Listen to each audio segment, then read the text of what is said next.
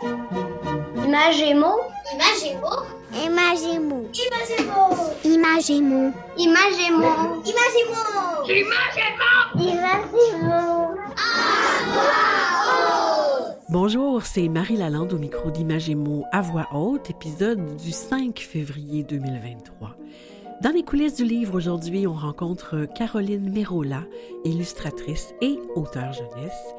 Dans la chronique littéraire Raconte-moi une histoire avec Marie Barguirgian, on vous présente justement le dernier album de Caroline Mérola, Mina et sa bête, publié à la courte échelle. Ensuite, Ariane Chalifou, bibliothécaire coordonnatrice au service adapté à BANQ, vient nous proposer des livres qu'on écoute.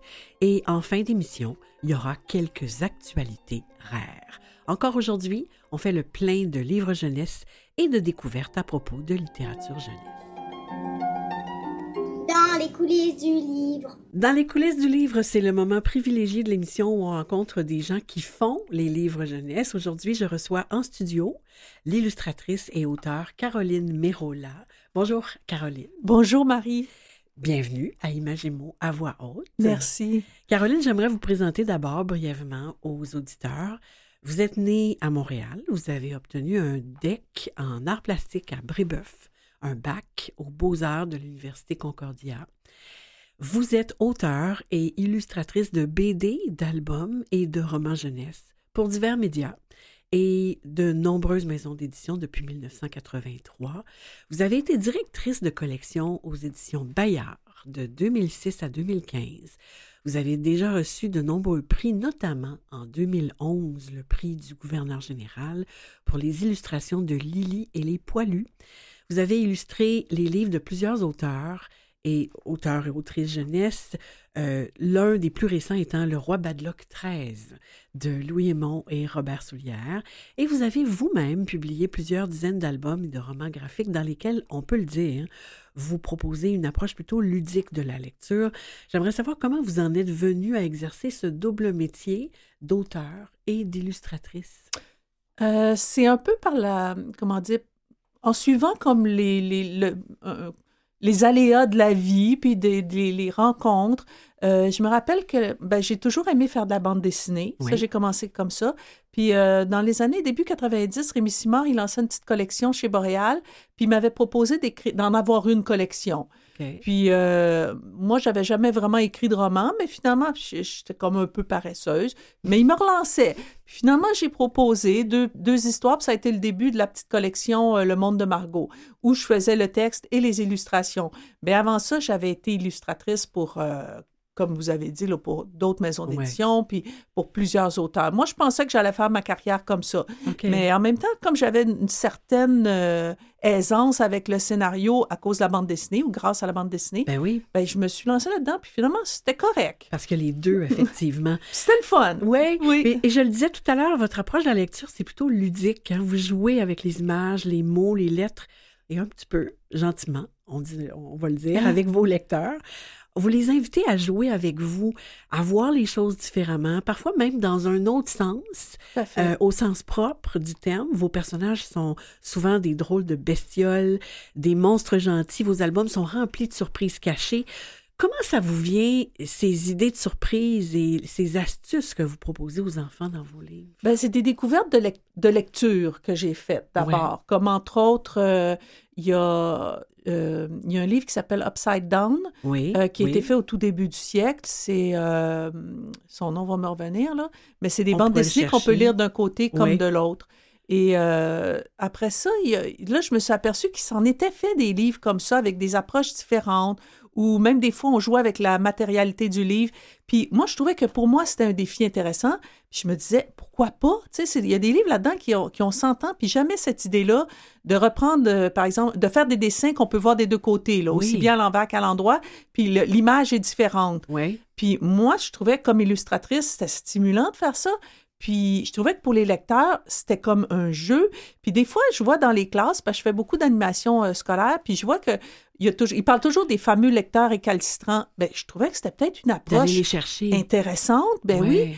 Puis il y a quelque chose de satisfaisant aussi pour les enfants quand ils comprennent, ils voient le dessin, ils retournent et ah, là, l'autre dessin leur apparaît. Alors là, c'est comme, ils ont du plaisir à tourner la page, puis Ouais. après ça, ils ont du plaisir à aller chercher un autre livre, puis là, je, je bifurque un peu, mais je trouve que c'est quand même une responsabilité quand on est auteur ou illustrateur de donner le goût de la lecture, parce que souvent, nos lecteurs, c'est des premiers lecteurs. Ouais. Alors, si on les décourage, si on les ennuie, pas ceux qui vont avoir le goût après ça de retourner à la bibliothèque, puis de rouvrir un livre. ou, euh, Comme si on les laissait tomber. dans ben, c'est ça. Fait que Ouais. dans le fond, tout après ça, finalement, j'ai euh, j'ai comme développé d'autres stratégies, Ouais. euh, d'autres approches. Puis euh, j'ai des livres comme euh, Le cadeau des frères Bravo, euh, Oui. qu'on- il y a des demi-pages qui deviennent des. qui, qui transforment les images. Euh, le- La petite bestiole, Oui. j'ai fait deux tomes à la courte échelle. Là encore, ça joue un peu comme sur les, les codes de lecture, puis Oui. même. Euh, les comment dire je parlais tout à l'heure de matérialité du livre sais on joue avec les rabats il y a toutes sortes de toutes sortes de choses à exploiter avec le euh, avec le livre comme tel. Puis après ça je me dis euh, je m'excuse, je fais des longues réponses. hein. Mais je me dis, dans le fond, tu sais, les, les, les enfants, là, ils sont sollicités de toutes parts, tu sais, par le film 3D, le- par les, euh, les jeux vidéo, par, tu sais, des, des, des films d'animation extraordinaires. Je me dis, c'est sûr que quand tu arrives avec un livre, Ben oui. il faut que tu aies quelque chose de- d'excitant à leur proposer aussi, de stimulant, c'est ça. Alors, moi, ça, c'est comme mon petit créneau. C'est une belle, belle manière, en tout cas. On apprécie beaucoup. Vos illustrations sont riches, sont Mm. colorées, plein de détails à observer. Vous utilisez souvent des crayons de bois, l'encre. Euh, vous travaillez comment? Est-ce que vous travaillez d'abord le texte ou l'image d'abord? Bonne question. Les deux se font pas mal, euh, pas simultanément, mais des fois, c'est un bout de phrase qui me vient en tête, mais souvent, c'est en dessinant. Ah oui? Puis en dessinant, il y a un pouvoir évocateur au dessin. Et, euh, tu sais, par exemple, moi, je, moi c'est figuratif, évidemment, là. Mettons que je dessine deux petites filles dans la forêt. oui. Là, le dessin, là, là, je veux dire, c'est quoi cette histoire-là derrière c'est ce dessin-là? Et là, je me dis, bon, après ça, ah, ça m'amène ailleurs. Mettons, je dessine un animal. Je suis pas bonne en dessin dans tout, hein. Fait que les animaux euh, inventés, là, ça, c'est comme ça. J'en ai fait ma spécialité. oui. Peut-être parce que c'est une façon de contourner mes, mes, mes faiblesses en dessin. Ah. Puis euh, là, je me dis, bon, qu'est-ce qui fait cet animal-là? C'est qui ses amis? Qu'est-ce que c'est quoi sa personnalité? Où est-ce qu'il vit? Puis petit à petit, l'histoire se bâtit comme ça avec le dessin et le texte Oui. euh, de concert. Mais souvent, euh, vous abordez des thèmes actuels qui touchent Oui. les enfants. Vous parlez de surconsommation, de rumeurs, l'environnement, la liberté, l'aventure. Qu'est-ce qui vous anime dans le choix de ces thèmes? Euh, je pense que c'est comme. euh, les enfants, ils ont une conscience, hein, puis ils sont sensibles, tout ça. Moi, je veux pas faire d'histoire moralisatrice, mais je me dis, ils ont, ils ont comme un petit pouvoir à eux, comme dans Mina et sa bête. Oui, c'est un conte un peu euh, euh, environnemental, mais vraiment, c'est en, en, douceur, tu sais, c'est pas... Puis je pense que c'est c'est positif, tu sais, je veux pas... Je veux pas déprimer les enfants, je veux comme juste leur montrer, oui, vous avez le pouvoir de faire telle, telle chose, puis de changer peut-être les choses à votre échelle. Mais, euh, Parlons-en de, de Mina et sa bête Oui. parce que c'est votre dernier album. Oui. Euh, c'est un peu fantastique dans Oui. le fond. Euh, Puis c'est en noir et blanc. Vous avez choisi. Qu'est-ce qui a fait que vous avez choisi de travailler en noir et blanc? Ben, ça se prêtait bien, mais juste pour l'anecdote, je dois vous dire, j'avais proposé ce projet-là dans la collection noire de la courte échelle. Oui. Tu sais, la collection, Oui, il y a des oui, petits romans qui font peur. Je pense que mon, mon histoire faisait pas vraiment peur, mais Non, Carole. Tremblay, l'éditrice, et euh, Julie Massy, la directrice artistique, ben, ils m'ont dit pourquoi tu fais pas un roman graphique Puis, Ah, oh mon oui. Dieu, quand ils m'ont dit ça, j'ai dit c'est extraordinaire. Oui, puis là, là, j'ai comme vu toutes les possibilités. Puis, comme je venais aussi de la bande dessinée, ben pour moi, c'était facile de le faire comme ça. Alors, il y a des pages pas de texte, il y a des pages avec des bulles, il y a des pages avec un texte narratif. Oui. Tu sais, c'est comme. Puis, ça se passe l'hiver. Alors, le noir et blanc se prêtait admirablement bien à, à traiter l'hiver comme ça. euh, On le en recommande en, tout cas euh, aux enfants. euh, vraiment, moi, j'ai beaucoup, beaucoup aimé ça. euh, particulièrement parce que vous parlez de la protection de la nature aussi. Uh-huh. Qu'est-ce qu'on va pouvoir lire prochainement de Caroline Miron? Ben là, en avril, est censé être publié à la courte échelle un roman, un tout- pas un roman, mais un petit livre tout carton qui s'appelle P.O. Petit Loup? Théo Petit Loup? Oui, puis ça, c'est vraiment, ça joue avec les, encore là, le- l'image, puis il y a des surprises, puis à la fin, vous arrivez, mais il faut relire le livre parce que, ah, il y a quelque chose qui nous avait échappé. Toujours à euh, la courte échelle. Oui, à la courte échelle. Puis au- bien. à l'automne, j'aurai un autre livre aussi, euh, comme un recueil de, de, de, de dessins, d'humour un peu. OK, on a hâte de ouais. voir ça. Et je voudrais revenir sur la tradition qu'on a à Images et mots. On invite les invités à nous proposer un de leurs coups de cœur littéraires jeunesse. Est-ce que qu'est-ce que ce sera votre suggestion? Ben, j'y ai bien, pen- j'y ai bien pensé, puis là, vous allez me trouver chauvine, mais c'est dans la collection noire. C'est un roman que j'ai lu l'année passée de François Blais, oui. L'Arc- Lac Adélard. le Ce livre-là, là, il m'est resté en tête pendant des jours. Puis je sais pas, il y avait, il y a un aspect fantastique justement qui est pas, euh, tu sais, c'est, pas une fin que oh, là, il y a toutes les explications rationnelles. Non, il y a vraiment un côté fantastique extraordinaire. Puis l'histoire a comme toutes sortes de facettes euh, Oui. à travers tous les personnages. Fait que, Oui. oh non, c'est extraordinaire. C'est un excell- une excellente suggestion, euh, ne serait-ce que parce que c'est de François Blais, mais aussi parce que c'était la suggestion de Louis Aymon aussi. Ah ben, quand il est venu à, à Ok. l'émission. Merci beaucoup, Caroline Mérola. C'est déjà tout. Merci pour les surprises, pour le plaisir de la lecture, les illustrations magnifiques et foisonnantes. Merci d'avoir pris ce temps-là avec nous. Merci infiniment, Marie, pour cette belle invitation.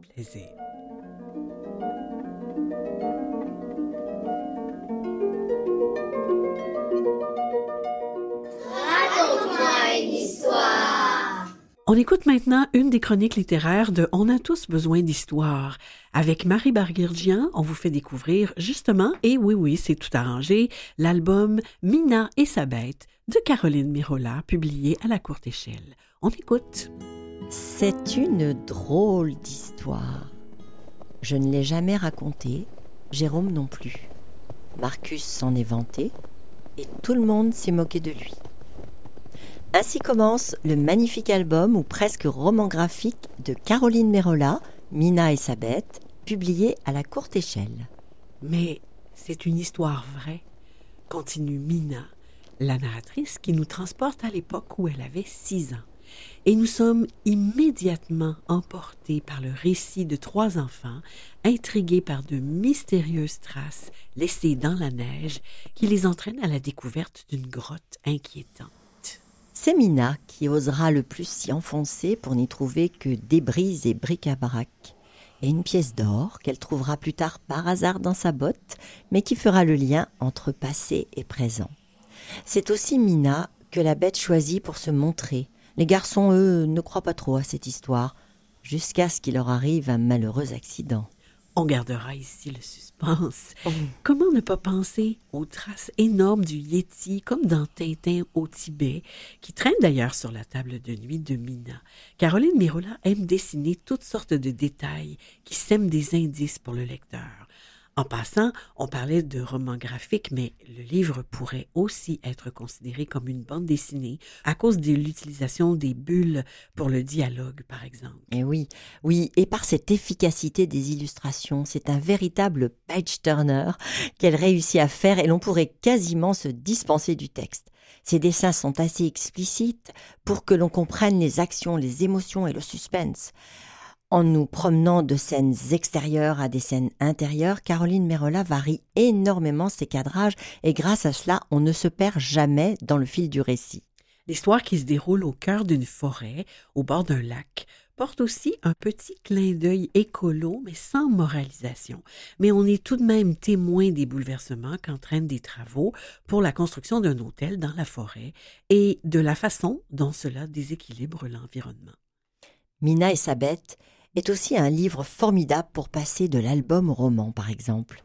Une magnifique performance de Caroline Mérola qui a choisi de travailler le noir et blanc avec des crayons de bois et d'encre, ce qui lui permet de jouer avec les ombres, les contrastes, la clarté et la lumière des zones blanches de la neige ou les gris tout en nuances. Quant à sa bête mystérieuse qui semble tout droit sortie de la mythologie, je dirais qu'on s'y attache, tout comme Mina elle-même qui revient sur les lieux de son enfance. Pour terminer, Caroline Mérola nous a confié une histoire qui l'a poursuivie pendant des mois, celle d'un village d'Islande où l'on avait découvert un matin d'étranges traces de pas dans la neige. Personne n'était parvenu à identifier l'animal et les villageois n'ont jamais su ce que c'était. Et voilà comment naissent les histoires, toujours reliées à d'autres récits, entre réalité et imaginaire. On peut dire que c'est le cas pour Mina et sa bête de Caroline Mirola à la courte échelle. Sur le site de l'émission, vous retrouverez les liens vers le titre mentionné, la page Facebook de On a tous besoin d'histoire, ainsi que celui vers le blog de Marie Barguirgian, Art Stramgram.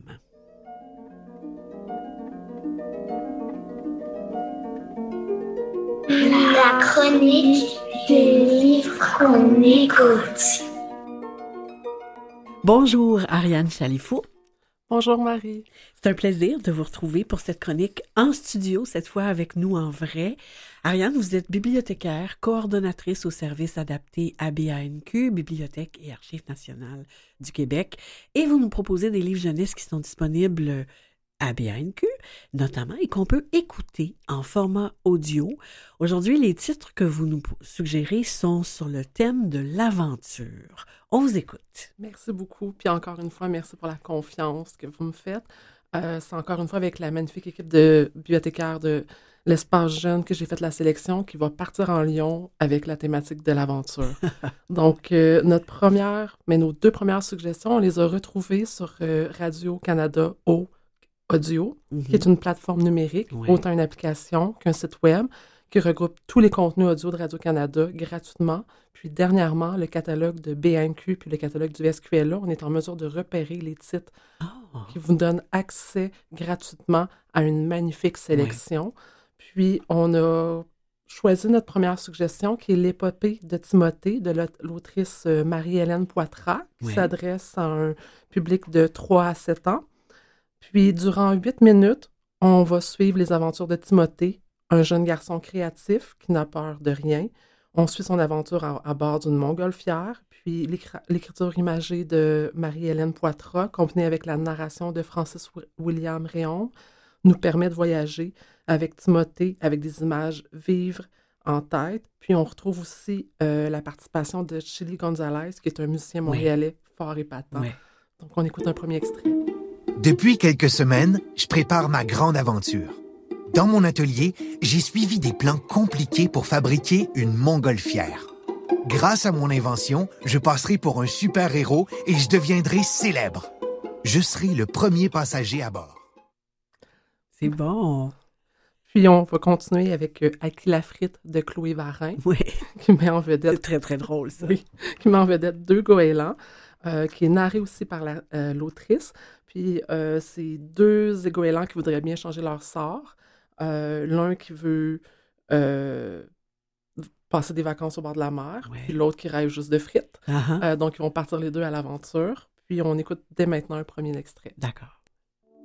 Par un beau matin sans nuages, Gontran le goéland et Mariette la mouette décident de prendre le large. Les yeux tournés vers ses amis turbulents, le chef soupire bruyamment. Ah! Des vacances à la plage vont me faire le plus grand bien. Prête pas prête, Mariette, je m'en viens. En position pour méditer, Mariette est sur le point de craquer. Cet endroit va me rendre dépressive. La ville m'appelle, mon cher Gontran. J'arrive. Puis on va continuer notre aventure avec la découverte du titre Les aventures de Sven le Terrible. Pas de princesse pour les pirates de Réa Dufresne. Ouais. Euh, c'est vraiment grâce à la narration de Mathieu Farcy qu'on découvre des tonalités euh, aiguës, graves, euh, selon les personnages qui sont tout aussi colorés les uns que les autres. C'est un court récit de 10 minutes qui nous plonge dans le monde des pirates et des princesses, puis c'est toute une aventure. Donc on commence un extrait dès maintenant. Qu'est-ce que tu fais ici, toi? grogne Sven. Je suis là pour te prendre ton trésor, pardi. Oh, mademoiselle.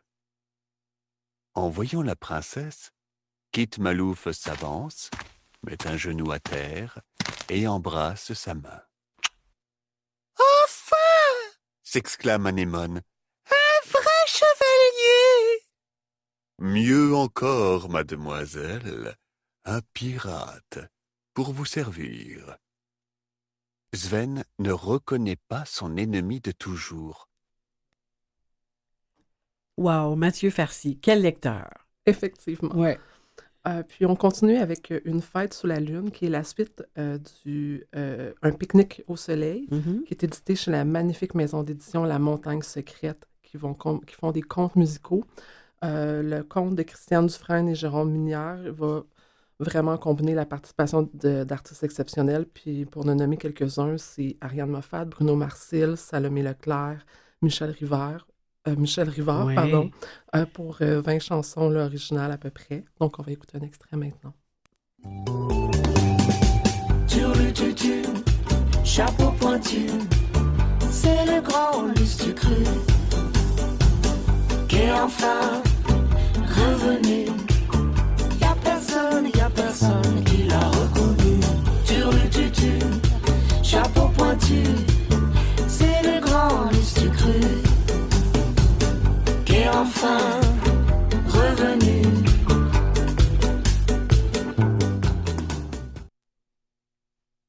Bon. pour, merci. Puis pour terminer euh, rapidement, deux titres, euh, deux suggestions pour des adolescents qu'on n'a pas d'extrait sonore.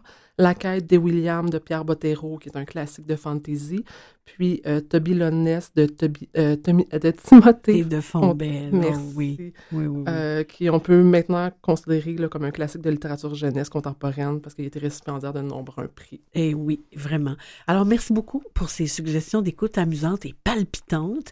On rappelle que les auditeurs pourront trouver toutes les références à propos des livres en format audio que vous avez suggérés sur le site de l'émission. Merci, Ariane. À très bientôt. Au plaisir. Merci.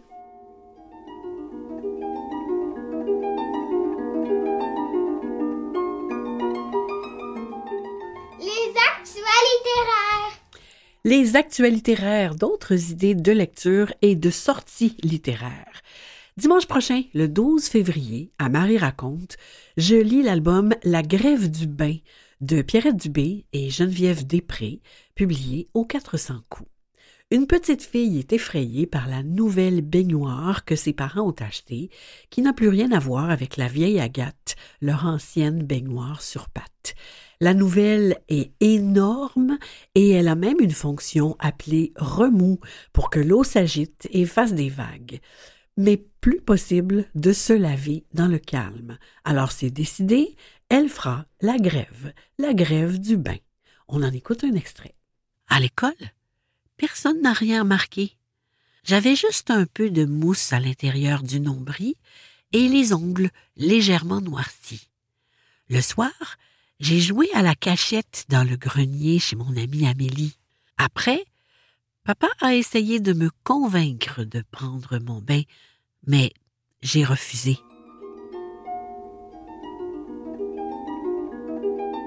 Toujours dimanche le 12 février de 14h à 15h pour les 3 à 5 ans à la bibliothèque de Rivière-des-Prairies au 9001, donc 9001 boulevard Perra, ont lieu les contes sensoriels.